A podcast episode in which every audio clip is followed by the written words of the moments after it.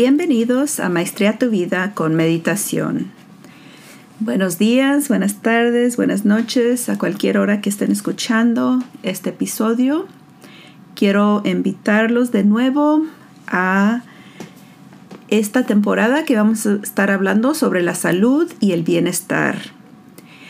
Hace dos semanas, si escucharon en Anchor, estaba hablando sobre la salud espiritual. Hoy quiero hablar sobre la salud física, especialmente sobre la obesidad. Los latinos tenemos más obesidad en los Estados Unidos que quizás en cualquier otro país. Desafortunadamente, el patrón del estilo de comer en los Estados Unidos no es lo más saludable. Hay otros países donde la forma de comer es mucho más saludable y podemos aprender mucho de ellos si buscamos esa información. Busqué información sobre la cantidad de personas que tienen obesidad y encontré que hay 100 millones de personas con obesidad y me incluyo a mí misma porque yo también estoy sobrepeso. Ya tengo varios años, digamos que desde que tenían mis hijos, yo creo como cinco o seis años, empecé a aumentar de peso poco a poco cada año. Eran una, dos libras, cinco libras, no se diga en estos últimos años que hemos estado en este encierro de la pandemia. Puede uno comer por eh, exceso, por, por el estrés y el miedo que tiene uno y como no podíamos salir, estaba dando clases ah, en línea y el ejercicio que regularmente ah, tenía er, era caminar en la escuela. Y como estábamos aquí nomás encerrados, también aumenté algo de peso. Ya tengo dos meses que dejé de comer azúcar, carne pan, solo lo consumo con una comida a la semana y la leche. Cuando tomé esa decisión, la tomé por varias razones. Una, porque creo que en tener este podcast me ha ayudado a reflexionar y también si iba a hablar de la salud, tenía que ser el ejemplo de salud. Eso me dio un entendimiento que solamente si lo vivo voy a poder hablar sobre la salud. Hay una historia de un maestro que una mamá le llevó a su hijo y le dijo al maestro, Maestro, dígale a mi hijo que no coma azúcar. Y el maestro le dijo a la señora, regresen en una semana. Y se fue la señora con su hijo y regresaron en una semana. Y le mismo le dijo, Maestro, dígale a mi hijo que no coma azúcar. Y lo mismo le dijo el maestro, váyase a su casa y regrese en otra semana. Y así pasó, va tres, cuatro veces. Hasta por fin le dijo la señora, ¿por qué me sigue mandando a la casa sin, sin hablar con mi hijo? Y le dijo el maestro, es que hace cuatro semanas yo también estaba comiendo azúcar. Y entonces él necesitaba limpiar su sistema del, del, azúcar para poder decirle a este niño, no comas azúcar. Porque al decirle a él y él estarlo consumiendo, para él no se le hacía justo o verdadero. Y así a la vez eso es lo que yo pienso, que no hay que decirles a otras personas que hagan algo si uno mismo no lo está viviendo. Cuando yo pienso en la cantidad de cosas que tomamos, los jugos, ah, el café, porque a mí no me gusta el café negro, ah, si se lo toma negro, qué bueno, a mí me encantaba con leche y azúcar. Y empecé a decirme, ¿qué es lo que me encanta del café? Y me di cuenta que me encantaba el calorcito que sentía cada que me lo pasaba. Me encantaba prepararlo, me encantaba olerlo. Me gustaba el tiempo que podía yo estar conmigo misma y nomás reflexionar y relajarme. Eso es lo que me gustaba de tomar el café. Ahora tomo té y lo puedo disfrutar igual. Pueden sustituir lo que hacen pensando en las cosas que realmente disfrutan de lo que están comiendo o tomando. Comer solo para nutrirse se toma mucha conciencia. Si uno come inconscientemente, realmente no se está nutriendo uno. Está comiendo uno lo más rápido, lo más ah, accesible y en realidad no es lo más saludable. Se toma tiempo para planear, cocinar, servir, disfrutar con las personas que vive uno, con las que dice uno que uno ama. Eso es disfrutar de la comida. Quiero que piensen, ¿qué es lo que estoy comiendo? ¿Cómo me lo como? ¿Lo hago deprisa o realmente disfruto los sabores? ¿Y con quién como? Las personas que no tienen pareja o familia, piensen, cuando están comiendo, ¿realmente están ahí presente con ustedes mismos? ¿Están disfrutando de la comida que prepararon? ¿O que haya sido comprada en, en el restaurante? ¿Están disfrutando y pensando con gratitud que esta comida me va a nutrir, me va a dar energía para seguir mi día. Esas son las cosas que me gustaría invitarlos porque todos los días comemos. Quizás todos los días no estés meditando, pero todos los días estás tomando algo y estás comiendo. Si puedes conectar la meditación con lo que tomas y lo que comes, vas a poder reflexionar más en tu vida. Yo he decidido solo tomar agua y té porque todas las bebidas tienen algo de azúcar para conservarlos. Voy a empezar a hacer jugos naturales porque ahí ya no va a tener más que el azúcar natural de las frutas y las verduras. En estos dos meses que he dejado esas cuatro cosas, la leche, la carne, el azúcar y el pan, han empezado a notar en el trabajo que he rebajado. Y no les puedo decir exactamente cuántas libras o cuántos kilos porque no me he pesado. Y la razón que no me quiero pesar es porque mi intención no es solo rebajar. Mi intención es aprender a vivir una vida más saludable en lo que como y la actividad que hago. Si mi meta solamente es de rebajar, cuando yo no vea que los números van bajando en la pesa, me voy a sentir mal. Y al sentirse mal uno, se desanima uno. Y lo que yo quiero es mantener la motivación y la inspiración. Déjenles platico qué es lo que me está inspirando a cambiar mi forma de comer.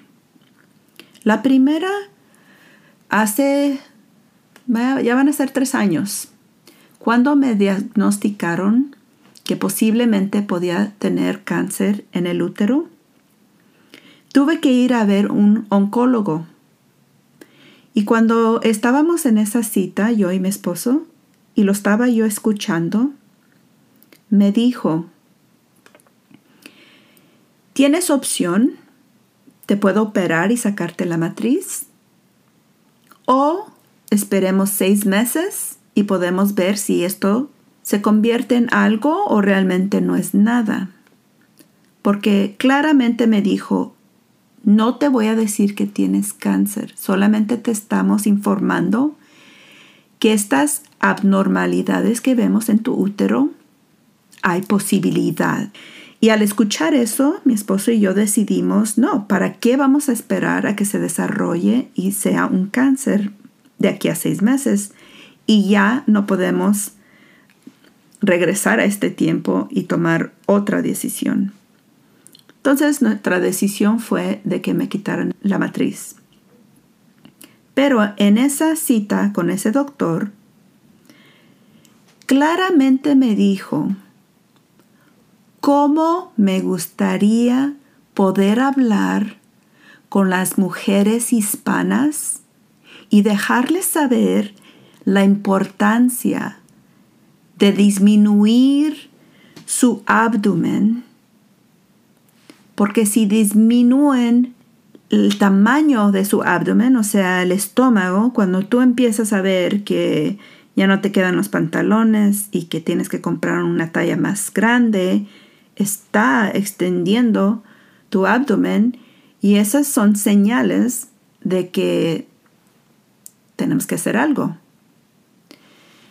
Cuando me dijo eso, a partir de dijo, me gustaría, bueno, déjenles digo la oración completa. Me dijo, ¿cómo me gustaría poder hablar con muchas mujeres latinas y dejarles saber que el tamaño de su abdomen aumenta la probabilidad de contraer un cáncer? Y eso me dejó muy pensativa y cuando estaba preparando este tema me acordé de sus palabras. Y dije, bueno, quizás él no tenga la posibilidad, pero en este podcast tengo la oportunidad de que me escuchen las latinas y espero que con este tema la intención que tiene ese doctor de avisar, alertar, porque este, esta obesidad es una crisis de obesidad y no lo vemos como un problema porque es algo que se va acumulando poco a poco, igual como el ambiente, como el ambiente en crisis, estamos con todas estas, el clima, no podemos ver las cosas que se van formando poco a poco. Cuando tenemos un accidente, eh, de repente, e, ese accidente es algo que te despierta, porque no es como una enfermedad.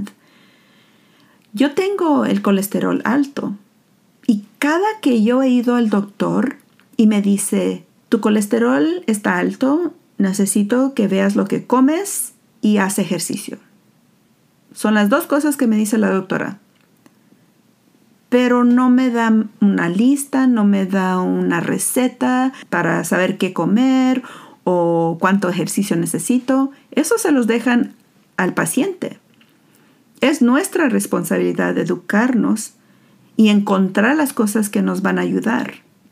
No vamos a esperar que alguien más nos diga esto es lo que necesitas hacer, porque sí lo hay. Hay personas que nos dicen, mira, ¿por qué no tratas de comer mejor? Piensen en su mamá, piensen en su mujer o en su esposo. Pero ¿cómo lo recibimos? No nos despierta y nos dice, ah, Gracias por recordarme. Sí, cierto, lo voy a hacer. No, lo tomamos como crítica. Nos están juzgando. ¿Y, él o ella quién es? Lo resistimos. El cambio de cambiar nuestra forma de comer lo resistimos. Muchas personas piensan que no tienen la habilidad o el control o la motivación de cambiar su forma de comer o el tipo de ejercicio que hacen. Pero ¿alguna vez ustedes han quizás puesto una apuesta para rebajar? Quizás con familiares o amigos o del trabajo. Y, y la persona que perdió más libras se ganó una buena cantidad de dinero. O se han propuesto rebajar para su boda o para embarazarse o de irse de vacaciones para que se puedan poner el traje de baño. Si lo han hecho en el pasado, tienen la capacidad de tomar responsabilidad de su peso, de su forma de comer, lo que escogen.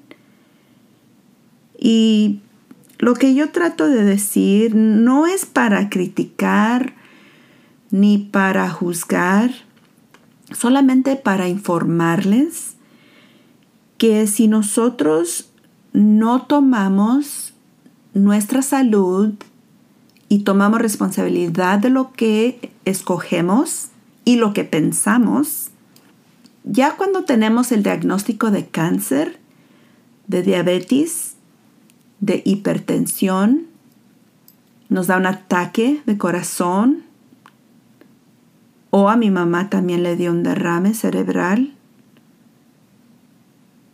No pueden dormir, están cansados, tienen mal humor por todo lo que se les acumula.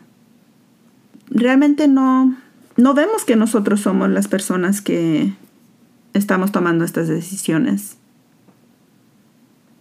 Cuando yo pensé en cambiar mi forma de comer, pensé, hay personas que saben comer bien y esas personas son veganas o vegetarianas. Entonces sí tenemos modelos, tenemos personas que podemos seguir, que podemos buscar en el YouTube información, recetas. Claro, se va a tomar tiempo porque no estamos acostumbrados a comer diferente, pero no es imposible. Cuando yo preparo el brócoli, antes yo cocinaba brócoli y no me sabía tan bueno como me sabe ahora. Me sabe delicioso. Si tú dejas el azúcar, vas a poder saborearte de las frutas y las verduras. Te puedes comer ese pastel, ese dulce, ese refresco. Nadie te lo va a prohibir.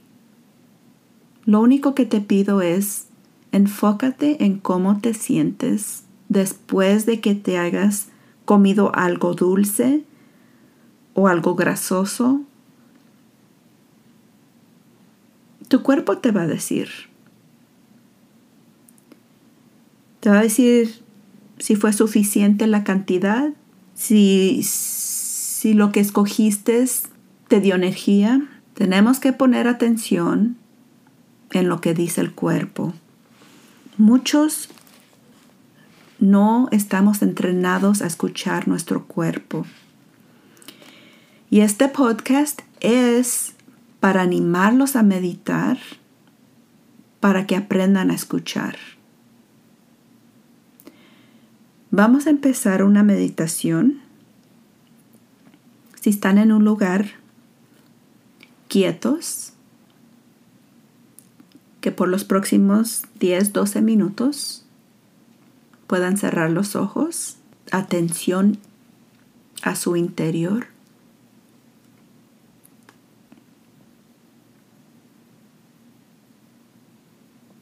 Comencemos.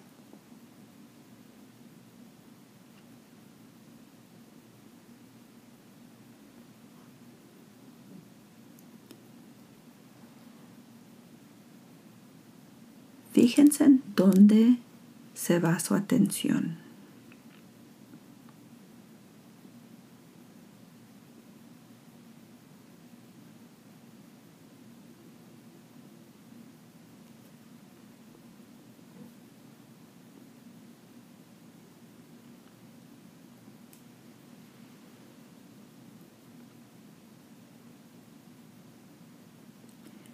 La mente se va donde focas la atención.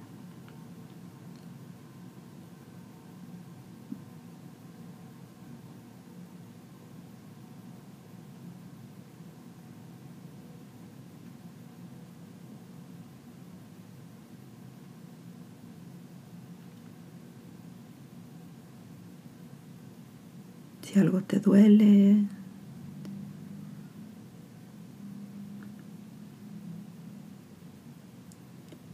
estás adolorido,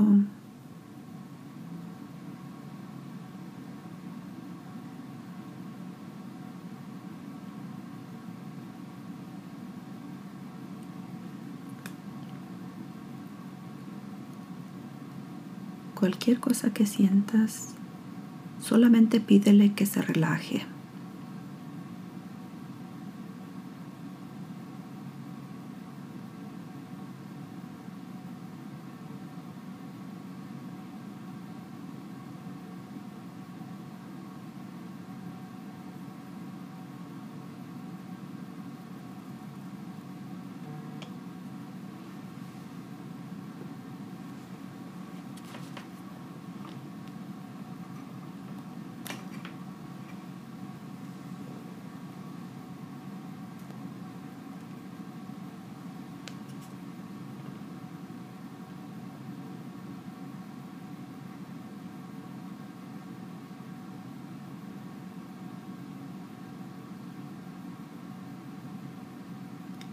El cuerpo te manda sensaciones.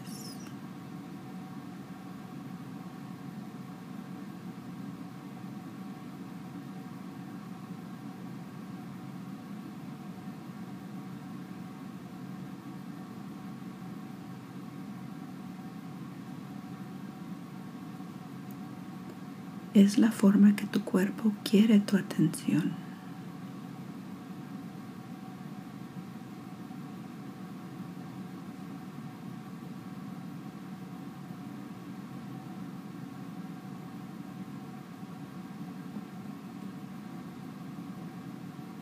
Simplemente dile, aquí estoy, te estoy escuchando.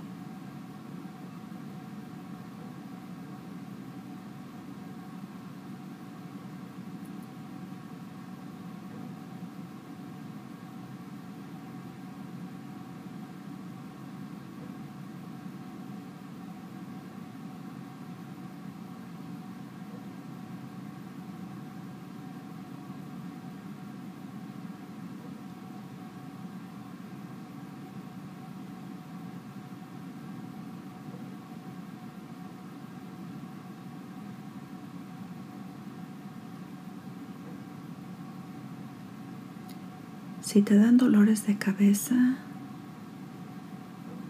cierra los ojos y pon atención a ese dolor.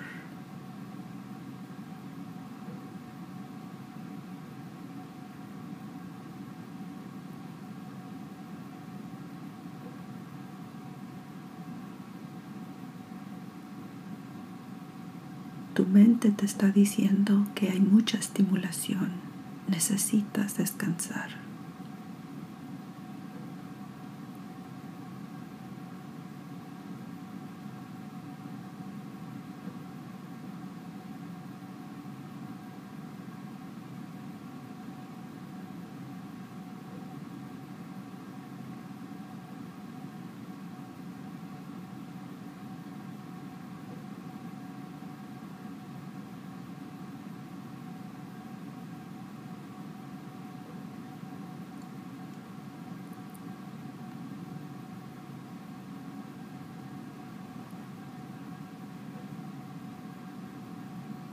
si te dan dolores de pecho, nótalo y dile, todo está bien.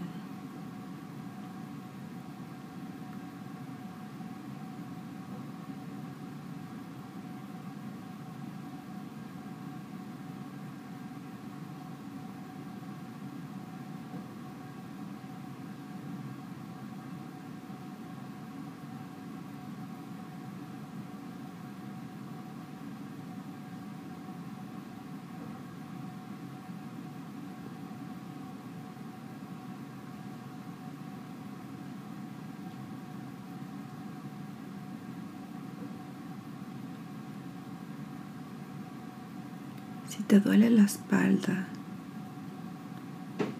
dite, tienes el apoyo que necesitas.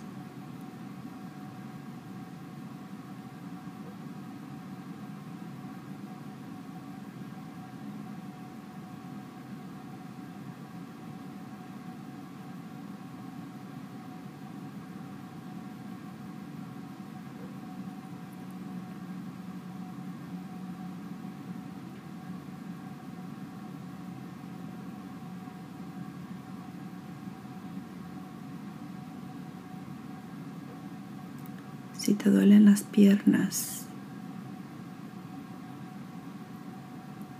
ponle atención.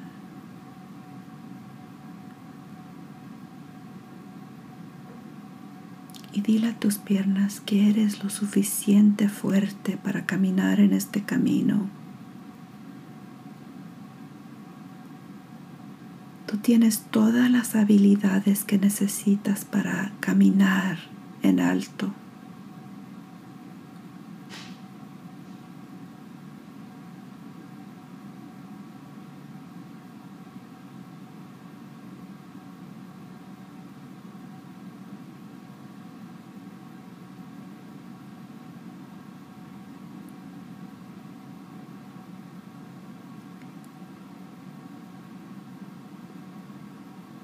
Tienes el apoyo de la tierra y la energía.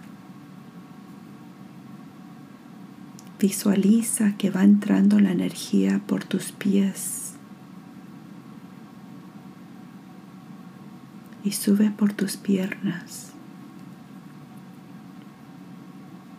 Sigue por el abdomen. Sube el corazón. Sube la garganta, sube la cabeza y sale por el por la cabeza y te rodea.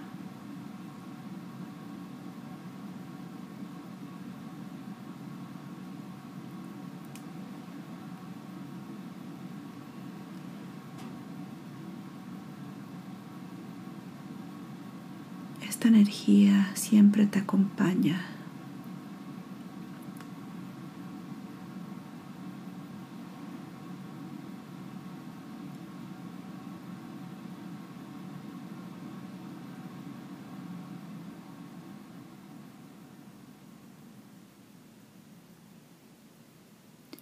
Nunca estamos solos.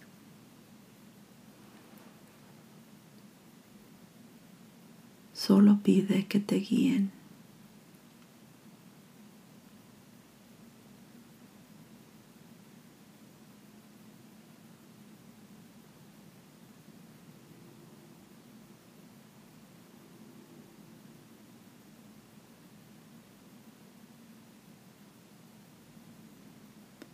Ángel de mi guarda, dulce compañía, no me desampares ni de noche ni de día. Protégeme y cuídame.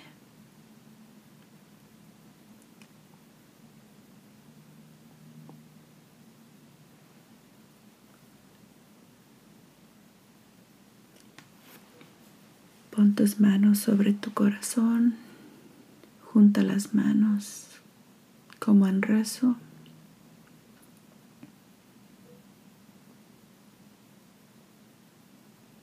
Gracias por mi cuerpo. Gracias por mi mente. Gracias por mi conciencia.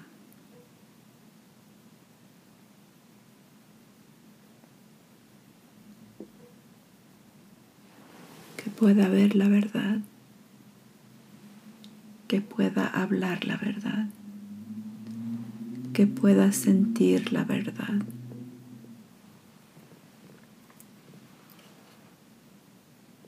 Pueden bajar las manos cuando gusten.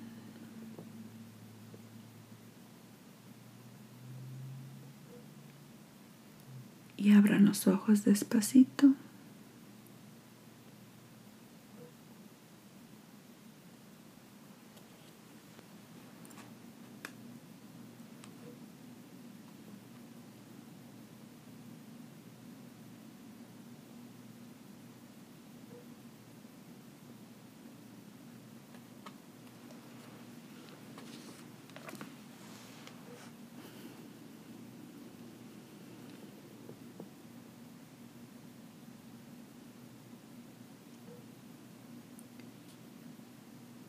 La práctica de la meditación diaria ayuda a crear una vida más reflectiva.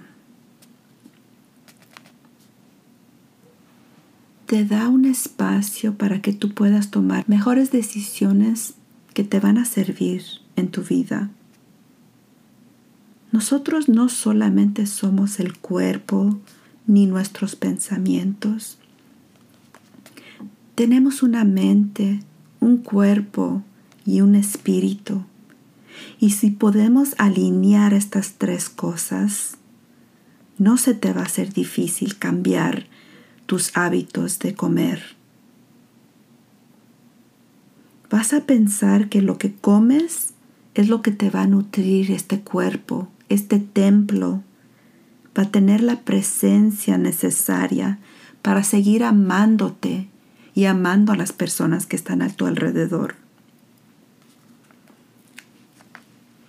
Vas a formar hábitos que te van a servir.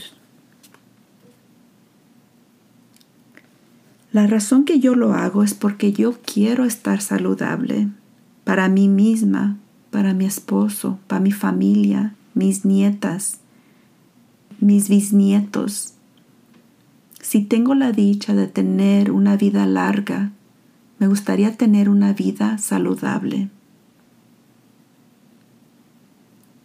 Pero la única forma que voy a poder cambiar mis malos hábitos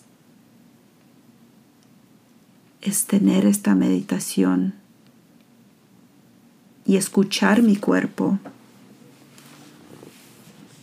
Escuchar qué es lo que me sirve y qué es lo que no me sirve.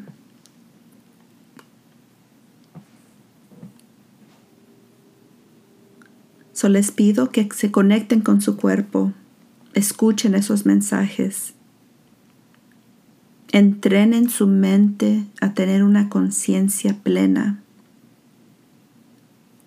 porque eso es lo que les va a ayudar. Estaba escuchando un psicólogo que su hijo cuando estaba chico hizo un dibujo en arte y a partir del dibujo le puso las palabras. En inglés se dice palabras. Y cuando tú juntas ah, esa palabra y la unes y sigues repitiendo la misma palabra, cuando conectas el principio, el final de esa palabra, se forma la palabra cuchillo o una espada, perdón, es una espada, no cuchillo. Words se hace swords, que es una espada. Y él era cirujano, bueno, es cirujano, todavía vive. Y para él ese, esa palabra de, de espada, él lo interpretó como el cuchillo que él usa para las cirugías. Y él usa ese cuchillo para sanar a las personas, para curarlos del cáncer si es algo que puede quitar de su cuerpo. Pero cuando yo lo escuché, me hizo pensar que nuestras palabras también pueden ser un cuchillo o una espada que usamos contra otras personas y los matamos. Podemos matar el espíritu y la motivación y el ser de alguien más con las palabras que usamos. Tenemos que tomar responsabilidad de lo que nos decimos y lo que decimos a los demás.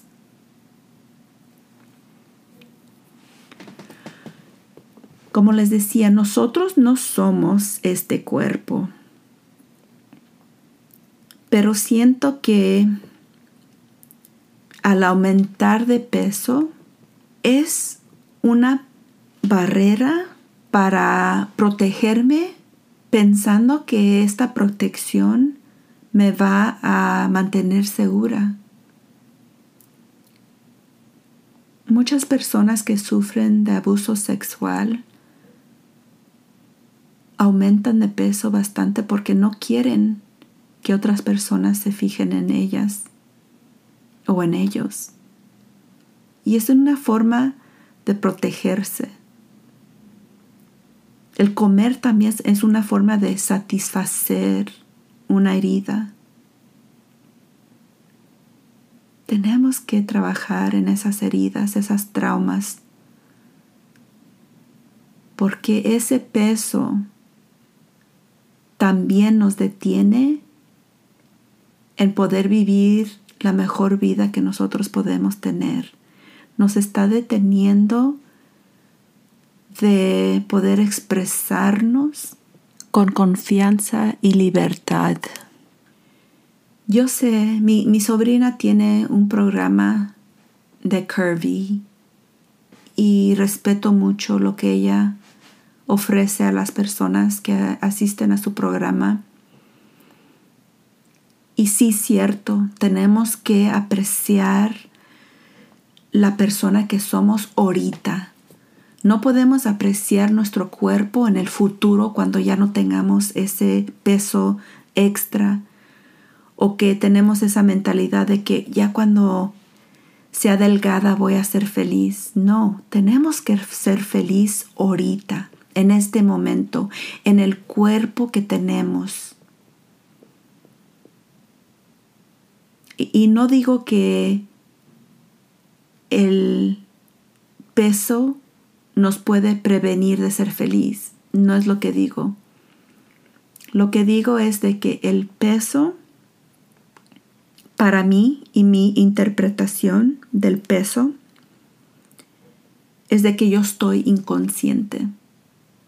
No estoy presente lo suficiente para escoger las comidas que me están nutriendo y cada quien tiene esa decisión. Cada quien va a tomar esas decisiones, qué es mejor para su persona. Así es que este episodio no es de cómo rebajar.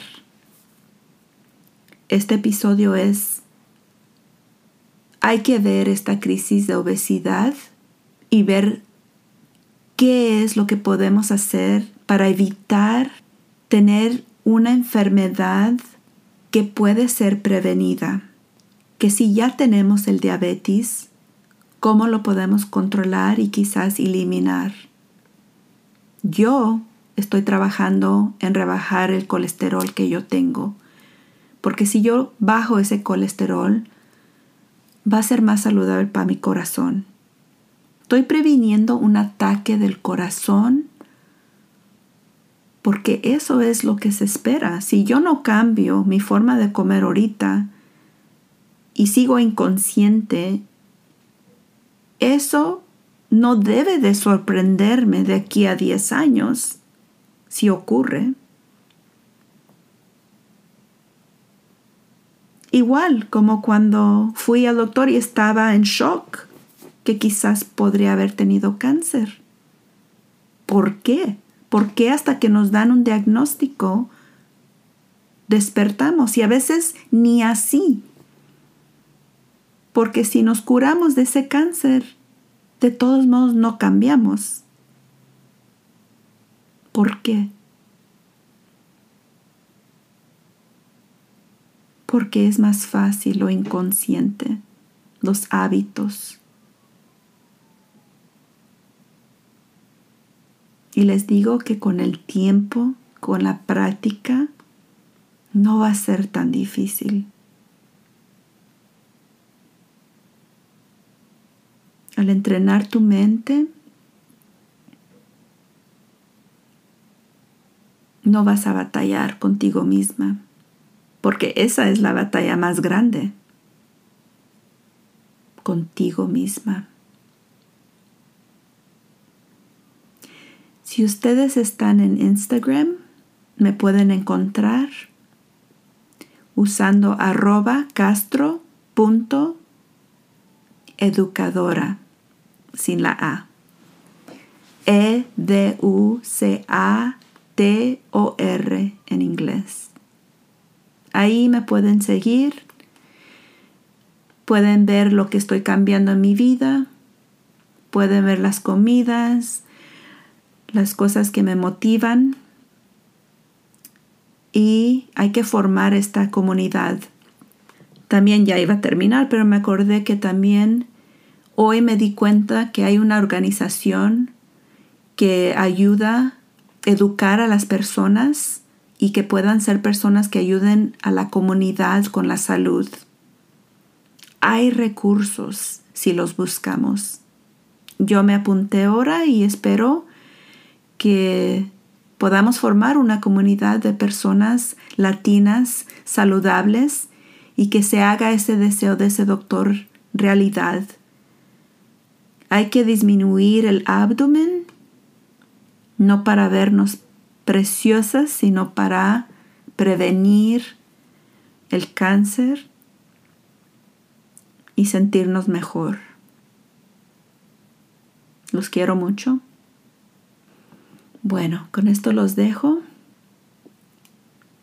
Sed agradecido de hoy porque puedes hacer maravillosas cosas si tienes la mente correcta y un corazón abierto. Hasta la próxima.